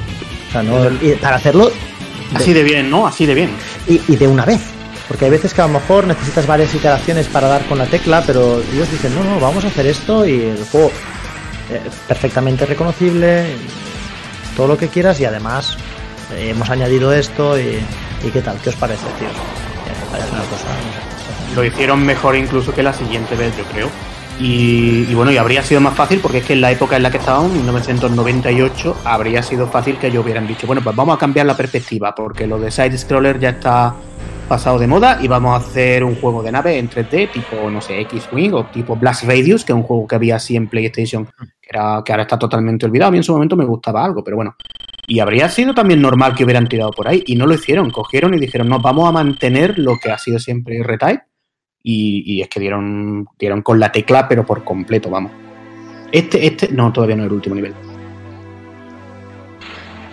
El nivel anterior, el tercero, era el nivel, el nivel clásico de, de, de la nave gigante, solo que antes eh, con una nave gigante teníamos un caminante al estilo, al estilo Star Wars, ¿no? Pero vamos, también se ha visto cómo se introduce muchos muchos elementos nuevos que, no se habían visto hasta entonces en, la franquicia.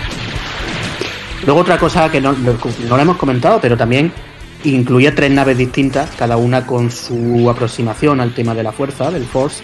Eh, a mí había una que es la R13, que lleva, lleva una especie de ancla, que tú la soltabas y entonces tenía una cadena. Y entonces con esta cadena, digamos que tú ibas poniéndole trampa a, las naves enemigas. Tú ponías, ponías la, la, cadena, la ibas moviendo, tenía cierta lógica.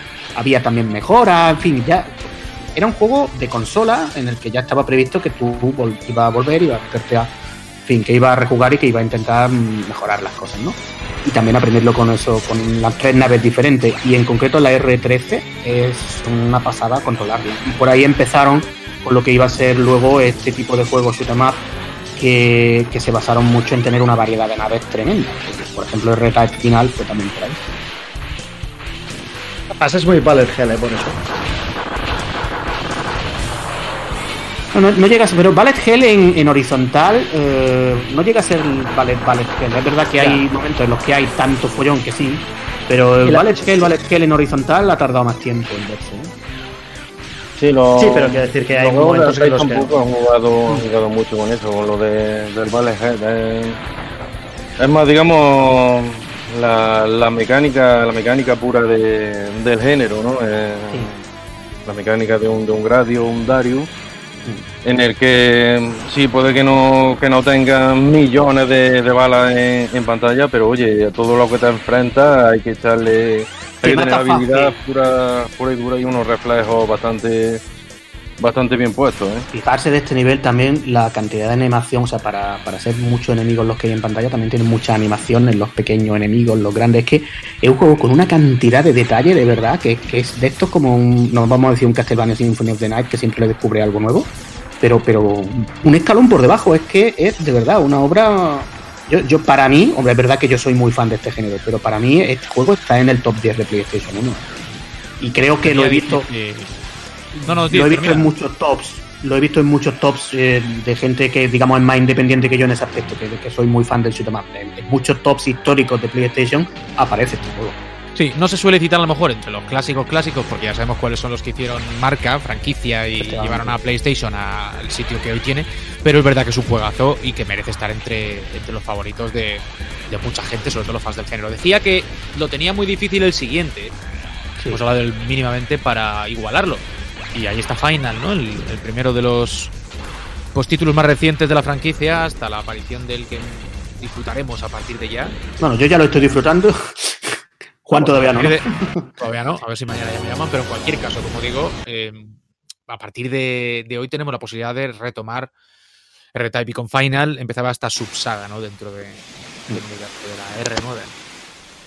A ver, es un juego que se ve, eh, estamos viendo la introducción y ya desde la introducción se nota que el tono es totalmente distinto. A pesar de ser un shoot em up, que dice, ostras, ¿cómo es que está diciendo este pollo? El de tono de un shoot em up. Pero es que es verdad, porque eh, ya como suena y como se ve toda la paleta de colores, digamos que todo está en otro rollo como un poco más oscuro, más melancólico, lo que tú quieras. El, próximo, el propio primer nivel es otra historia. Eh, puede haber quien, quien lo considere también a nivel técnico que no había avanzado lo suficiente, que incluso un paso atrás para lo que se prometía en el R-Type Delta, ¿no? Eh, pero bueno, a mí es un juego que al final me gusta mucho. Mm, le he dado también su vuelta. No me gusta tanto como Delta, pero me parece un up que, es muy imprescindible, sobre todo por todo lo que propone a nivel de mecánica en el tema de que, bueno, es un juego que tiene, señores, 100 naves, más de 100 naves y creo que son más de 50 tipos de Force. O sea, es como. Yo, yo creo que ellos. Por eso le llamaron Final, es que pensaban que ya no iba a haber más R-Type, sencillamente. Sí, sí, además en, la edición física, en el manual de instrucciones, te lo decían, ¿no? Que, que R-Type Final se llamaba así porque iba a ser el último R-Type y que no habría más juegos de, de, la franquicia, al menos con el sello de, de Iren, ¿no? Ahí al menos se dejaban la puerta abierta que pudiera haber algo en, en un futuro, pero, pero Iren ya por entonces estaba, estaba como estaba y era una despedida, digamos, ¿no? Una una despedida tanto de, de la propia compañía como de, del género del género en sí ¿no? y de la saga que, le había dado tanta, tantas satisfacciones ¿no? y puede que sí que este juego ya a nivel digamos de diseño de, escenario no destaca tanto ¿no? pero pero en su día oye eso de tener ahí más de 100 naves más de 100 naves disponibles era una, una auténtica pasada ¿no? y lo jugaba una y otra vez hasta hasta desbloquearlas todas y duraba duraba bastantes horas ¿eh? hasta que hasta que podías tenerlo todo y tiene fases por ahí ocultas que algunas de ellas la verdad es que están bastante chulas eh, que yo creo que la, la, cosa iba un poco como que si te pasas el primer boss con no sé qué nave, pues pasa al, al segundo nivel, pero si te lo pasas con esta otra que la, lo desbloqueas luego, pues llega a otro, ¿no? Jugaba mucho con eso, era enormemente rejugable, pero bueno, yo creo que ya también con el tiempo en el que salió y eso, y también, a ver, en, en PlayStation 2 está Gradius 5, que creo que es un juego mucho mejor. Eh, ya creo que quedó eso también, un poco... Eso también fue verdad, se llevó mucho mucho más el protagonismo Gradius 5 que salieron casi al mismo tiempo que... Es que salieron a la vez, eso fue el, el, la última partida del Madrid y, Final, sí. Claro, la última partida de, esa, de este partido de fútbol que hemos dicho. Luego yo creo también que aquí, por ejemplo, estamos viendo el primer nivel. Este primer nivel a mí en su momento me echó mucho para atrás porque era como que todos estos cambios de perspectiva del fondo ya eran como, bueno, ¿qué está pasando aquí? ¿Esto qué? Echaba un poco de menos el, el que fuera side-scroller hacia la derecha, ¿no? Que luego muchos niveles lo son, es verdad. Pero, joder, como que me, me un poco, ¿sabes? Y luego no estaba todo... Yo, yo venía ya de que me gustaba mucho R-Type Delta y ya digo, a mí no me llegó a ese mismo impacto dentro de que ahora es un juego que lo coges y si te gusta el shoot más, porque me gusta, por supuesto, sigue teniendo mucho aliciente. ¿eh? A nivel de mecánica y eso sigue siendo una cosa muy buena, a pesar de ser un juego raro que lo es. Sí, yo, a ver, yo creo que la partida, en este caso concreto, entre Radio 5 y Final, eh, para mí se decanta muy claramente a.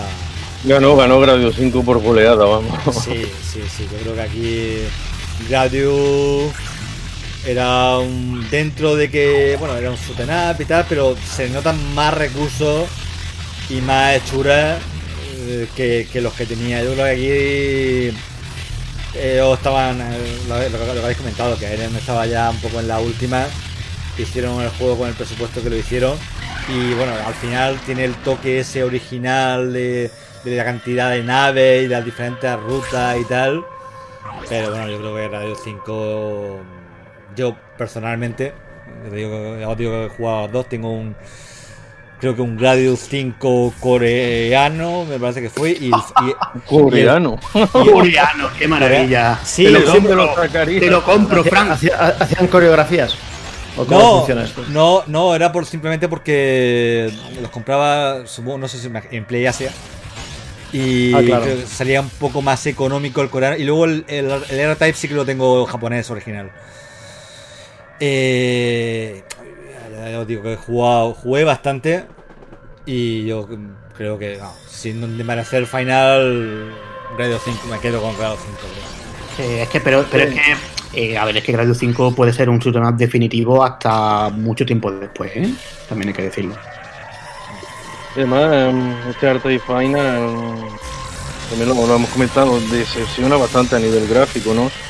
que sí que te juega mucho con, con, las perspectivas y todo eso y ya es muy mareante parece parece que la pa, como si lo hubiera dirigido Christopher Nolan no por, por todo todo lo que te marea no vas a recibir una Pero, llamada mañana relaño. Imagínate cómo se puede un título muy oscuro o sea, acaba de, el insulto definitivo. Ma mañana, mañana le van a llamar por teléfono, Christopher, no, una película de Christopher Nolan. Madre mía. Mañana me van a enviar una carta con, con bala o con cuchillo. Sí, algo va a pasar. La banda sonora de esta primera fase también echa un poco para atrás, porque es así como muy. Como que no hay banda sonora, es así con un ruido así muy en plan. Como, como las películas de Nolan, como, como, como ruido y todo. ¿Quieres decir que ni, que- que- ¿quieres decir que ni los, propios, ni los propios creadores sabían de qué iba el juego? Eso es lo que más le acercaría a una película de Nolan, yo creo. Estos efectos de. Este monstruo que mm, tiene un efecto un poco pochos de, de metamorfosis, de hielo y tal. efectos un poco pochos.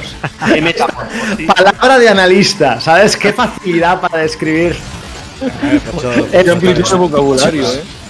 lo, lo peor. Lo mejor, conclusiones, lo mejor y lo peor. Efectos pochos.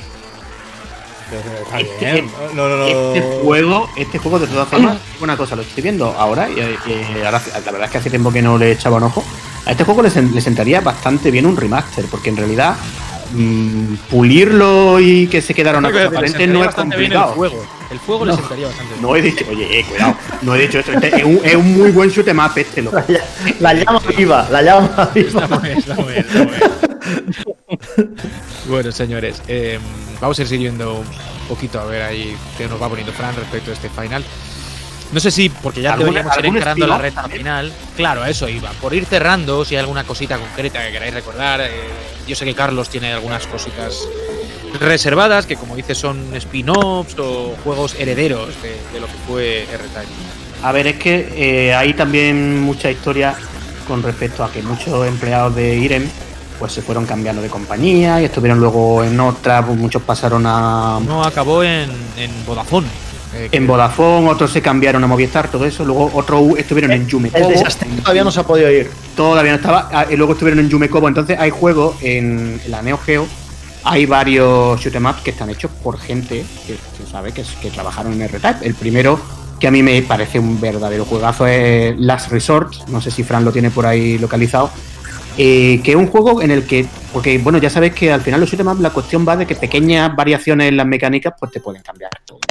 Entonces, este Last Resort, lo bueno que tenía es que tú lo ves y parece un R-Type, incluso, eh, incluso visualmente tiene ese punto de los juegos de Irem, que luego se- los serían de Nazca también, Corporation, que fueron la gente que hizo Metal Slug. Se ve esa línea eh, evolutiva, ¿no? Pero eh, digamos que el force de este juego, pues tú lo vas dirigiendo libre y digamos que lo puedes, te lo puedes quedar fijo en una dirección. Entonces puedes ponerte de arriba, abajo, en medio, lo puedes lanzar. Y esto le daba a mucho dinamismo, pero mucho, mucho. Dilo bien, hace lo que le da la gana al Force. Dilo bien. No, no, lo puedes controlar muy bien, ¿eh? Lo puedes controlar muy bien.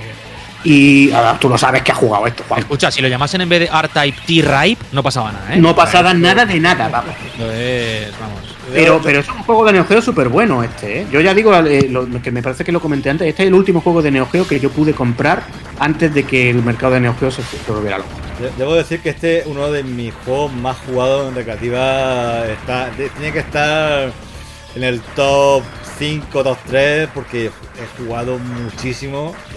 Y además es un caso. mm, e- el- es un caso de cómo convencerte en la primera fase, ¿vale? No es un juego que diga, no, la primera fase me, me reservo y luego ya voy subiendo. No, no, la primera fase es, la- es de las mejores del juego con ese ripeo descarado de la de la de la ciudad Neo de de Neo Tokio, que está cogido li- literalmente. Pero no Pero- tiene eso mucho sentido, Fran, que sea la mejor del juego. A fin de cuentas es la que más juegas. Sí, sí, sí, Claro, no, no, sí, tiene, sí. tiene todo sentido. Y, más recreativa. Yo, yo es que ah, jugaba para jugar esa fase. Luego cuando jugaba, cuando yo llegaba a la segunda, que era como una especie de desierto y tal, me daba bajón, digo, ya pues, Dejabas la partida, ¿no? O sea, Y ya te mataban, ya me- te mataban y ya te pones que me da bajón. ¿Qué forma, qué forma de decir que no se pasaba la primera fase, eh, el cabrón? O sea, es una forma- Bastante Sí, sí, difícil no sí, pasa ¿eh? nada, No, no, es que- me costaba, me costaba pero me, eso me la pasaba, pero la, pero es que ya te digo, es que la segunda fase no tiene nada, no tiene nada que ver. no es- pero eh, me encantaba y con los coches que bajaban, que, que- que iban por la autopista, abajo, la gente, sí, la gente saltando por los aires con las explosiones.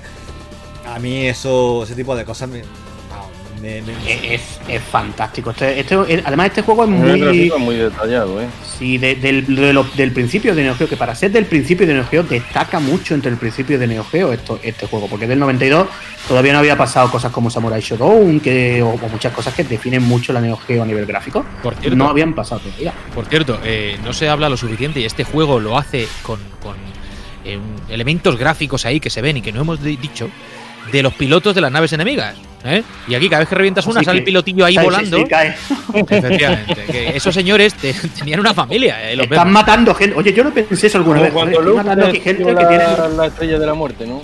Eso es, eso es. Había, había ahí técnicos que tenían su familia y no tenían nada que ver con el imperio, igual estaban hasta trabajando obligados ahí.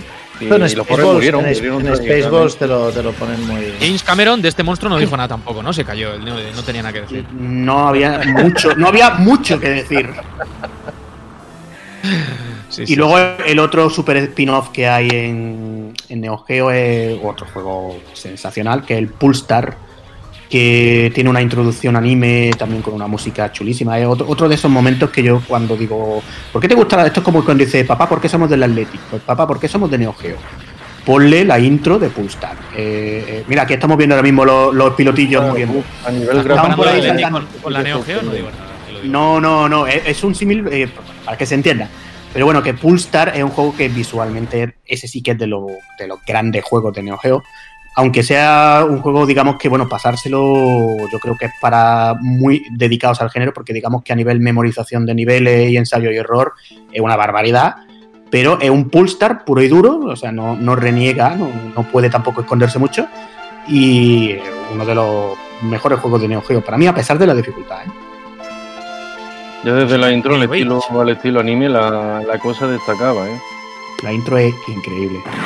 Pero luego el juego en sí, y digamos que es el, el más art-type sin ser art-type de, de todos los títulos que, que siguieron su estela, ¿no? En la, Y pro- en la- renderizados no, también eran, eran excelentes.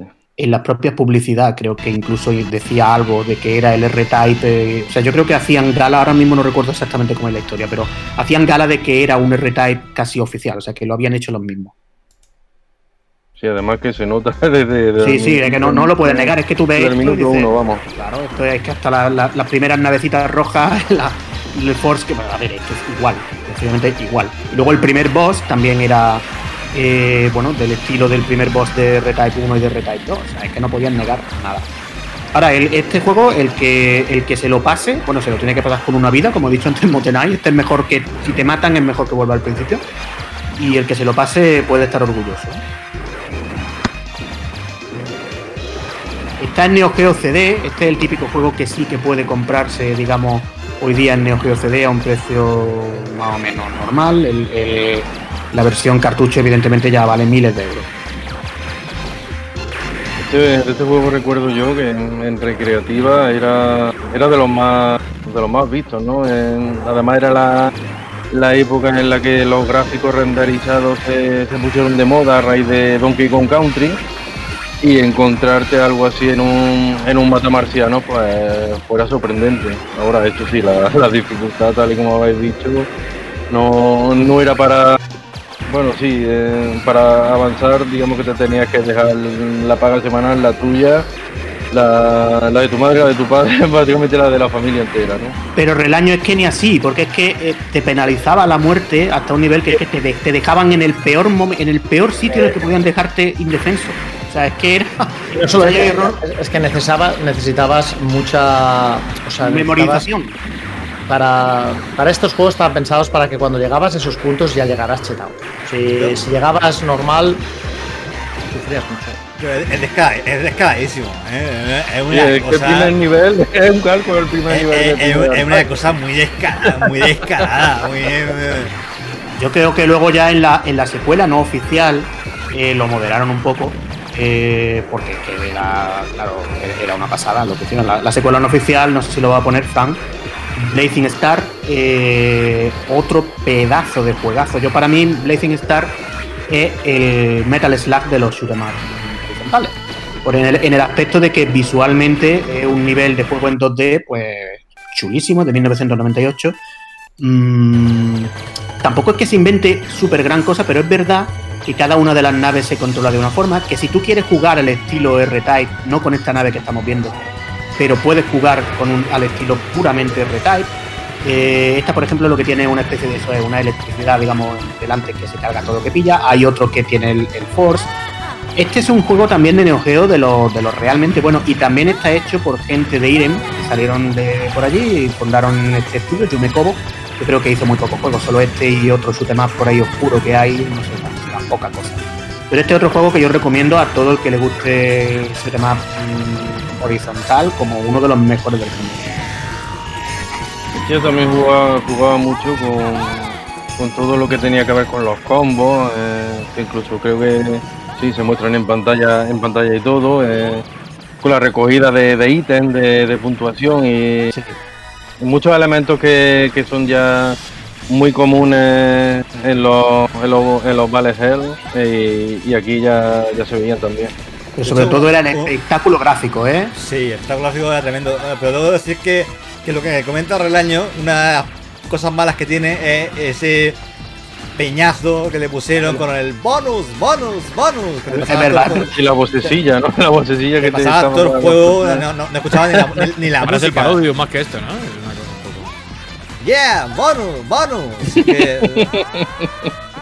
Es, es, es, eh, es un juegazo, es un juegazo, pero siempre me, me, me, ha dado mucha rabia eso. A mí, a mí es que me parece también tan bueno que no que, que se lo perdono, se lo perdono. También eh, algunos de los bosses, el segundo boss era genial, era otro de que, que va entrando en la atmósfera. También creo que, un, que hacía un poco eso que hemos dicho antes de las balas que te tiraban detrás. Eh, es corto, este juego es bastante corto, no sé si son 5 niveles o 6, por ahí es bastante corto. El típico que tú te lo puedes pasar pronto que memorizas bien, te lo pasas. Eh, pero, pero es que el espectáculo es tan tremendo que, para mí, bueno, a ver, yo digo, este, este juego que vale muchos miles de euros, en un momento dado yo, yo estuve a punto de comprar por, un, por una cifra respetable.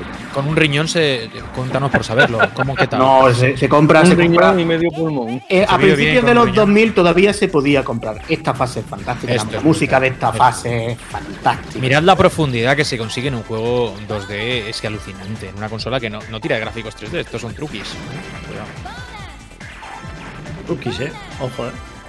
Truquis. Sí, truquis, todo truquis, es, tío. es tirar a golpe de renderizaciones, pero oye, quedaba, quedaba No, espectacular en, truquis, pantalla. tío. Un mago nunca descubre sus truquis, tío. Muy mal.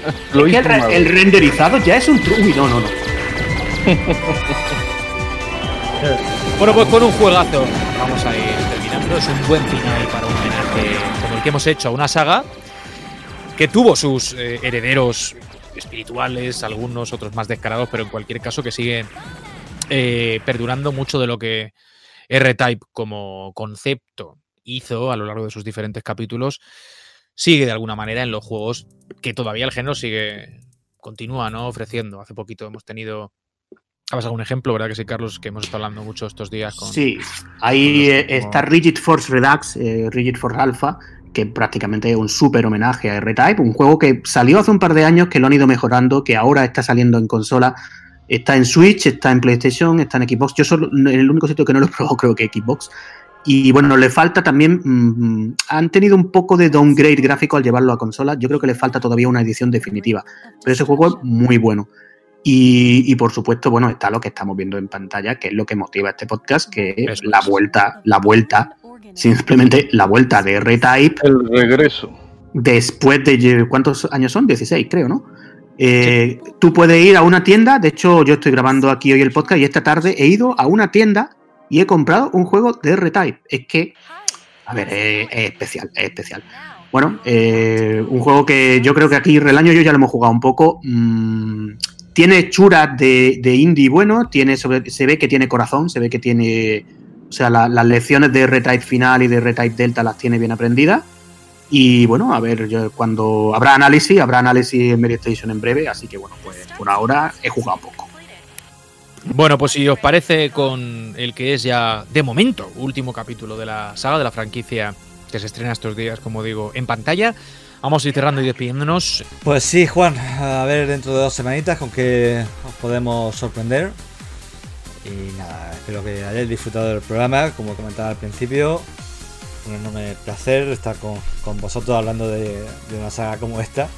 Y nada, vamos a cruzar los dedos para que este Final 2 esté a la altura de las circunstancias y tengamos otro gran shooting up de los muchos que están llegando buenos en los últimos años para seguir disfrutando del género. Bote un abrazo, tío. Sí, hasta próxima, no, dentro de dos semanas si todo, si todo va bien y yo no sé, creo que no sé qué toca la dentro de dos semanas, pero bueno, va a ser difícil superar esto, ¿eh? yo ya lo digo. Vamos unas semanitas chulas, ¿eh? bueno, siempre, pero con el añadido este de que, insisto, si nos estáis escuchando solo en audio, lo decimos muchas veces y entiendo que a veces no, no es fácil, por comodidad, te pones los cascos, te vas a hacer esto, lo otro y vas escuchando el programa, ¿no? Pero das un paseo por YouTube porque merece la pena, Fran hace un buen curro y al programa eh, le enriquece un montón. Ya no solo porque a veces nosotros, y es un ejercicio que tenemos que hacer también, eh, comentemos demasiado lo que vemos, ¿no? De forma que si no veis los, los, los, pantallazos estos, igual perdéis un poquito de información. No solo por eso, sino porque creo que, que, está muy bien hablar de un videojuego mientras lo estás viendo. Eso, sin lugar a duda, le da un, le da un plus. Así que acercaos a YouTube, amiguetes. Del año, un abrazo.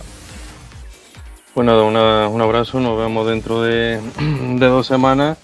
Y yo, yo animo a la gente a comprar este Artai Final 2, que además llega en una, en una edición bastante, bastante competente. No, por fortuna no se han limitado a sacar el juego Mondo y Lirondo, digamos. Eh, te llega con tu libro de arte y tu, y tu banda sonora. Eh, una edición bastante competente. Y si eres un aficionado tanto a la saga como, como a los shoot ups en, en, general, eh, píllatelo sin miedo porque, porque te va a gustar, te va a gustar. Bueno, pues Carlos, celeremos en el análisis. Eh, y yo espero cuando lo haga haber trincado ya el mío, porque claro, esto ya va pasando castaño oscuro. ¿Y sabes lo que me pasó? Que es que yo soy muy, muy monger. Me daba la opción de, de, recibirlo en casa por un poquito más de pasta o cogerlo en una tienda. Y yo dije, pues lo cojo en la tienda porque me pilla al lado del curro. Bueno, pues el lunes que hice esta gestión de, de, pagarlo y no sé qué tal, me planté en la tienda y al llegar me dice el tío a última hora de las 10 menos cuarto, me dice, no, si, si no te hemos avisado, no, ¿para qué has venido? Y estoy a punto de sacar un revólver o algo y obligarme, obligarla a darme uno. Dámelo. Si no te, te, faltó, si no te hemos avisado, ¿para qué has venido subnormal? Eso sí, es lo que. Un poco lo que me decía. De primera me miró y dijo, pero tú aquí no tienes nada reservado. Digo, como que no, yo he pagado un juego, dame mi juego. Lo he pagado, lo he pagado. No, no, pero es que te tenemos que avisar. Es que me ponía a recoger en tienda, estoy en la tienda. No, no me entendía, tío. De, de, de, todas formas, de todas formas, mmm, vamos a ver. Eh, lo importante es que está saliendo un juego con la licencia de Retype y que es un gran shoot 'em up y que no sale solo, que hay ahora mismo, esta semana pasada, pues hubo un artículo por ahí en Station de, lo, de los últimos shoot 'em up horizontales que ha habido. Bueno, hay muchos, ahora mismo está Britra Complete Edition, que es una barbaridad. Está este que yo he dicho, Rigid Force Alpha, está Devil Engine, está Super Hydra, que es la culminación del no oficial de la saga Gradius. O sea que lo que tenemos que hacer, si tanto nos gustan los shoot 'em up, nosotros por una parte en el Medi Podcast, si queremos, la semana que viene, dentro de dos semanas, pues hacemos lo mismo, pero con la saga Gravius. Y eh, el que le guste esto, pues que no sea de boquilla, que apoye estos juegos que están saliendo tan buenos. Y, el, y si no tienes que, si no te quieres comprar el juego en caja, cómpratelo digital, porque es que está digital y, y, y son juegos que están ahora mismo en ese mundo. He dicho. Hasta el próximo programa y una vez. Hay que apoyarlo desde crowdfunding como hice yo, no, no como yo, hizo Furcada que ha esperado a, a, comprarlo en la tienda, no, no ha confiado en. Y he hecho bien, y he hecho bien, porque la edición que yo tengo es más chula que la que tú tienes. No, no, no, eso no, eso no es así, tú lo sabes. Ay, señor. Bueno, dejad la peleita para cuando cerremos. Yo voy a ir despidiéndome. Quedan muchos juegos todavía por llegar, habláis de crowdfunding. Irena, Metal Fury, por ejemplo, que llegará a Mega Drive a finales de este año, creo recordar. Y algún otro, ¿eh? que hay por ahí también eh, in the making para consolas de 16 bits. O sea que daos cuenta como el género tiene todavía mucho que decir. Nosotros nos iremos, espero que sigamos teniendo mucho que decir en lo que queda de temporada y sobre todo espero que estéis al otro lado para escucharnos, acompañarnos y disfrutar de estos recuerdos de los que eh, vivimos no solo durante el podcast, sino en nuestra, nuestra, nuestra rutina. Nuestros corazones, sí, sí, sí, Yo todo el día, yo vivo así. O sea, esto es mi, mi, mi, mi día a día en general. Es recordar son los shoot son los shoot horizontales. Los shoot por supuesto. Pero en general todo lo que tratamos en este podcast. Amigos, muchas gracias. Nos reencontramos muy prontito. Fran, dale volumen a eso y nos vamos ya. Vamos.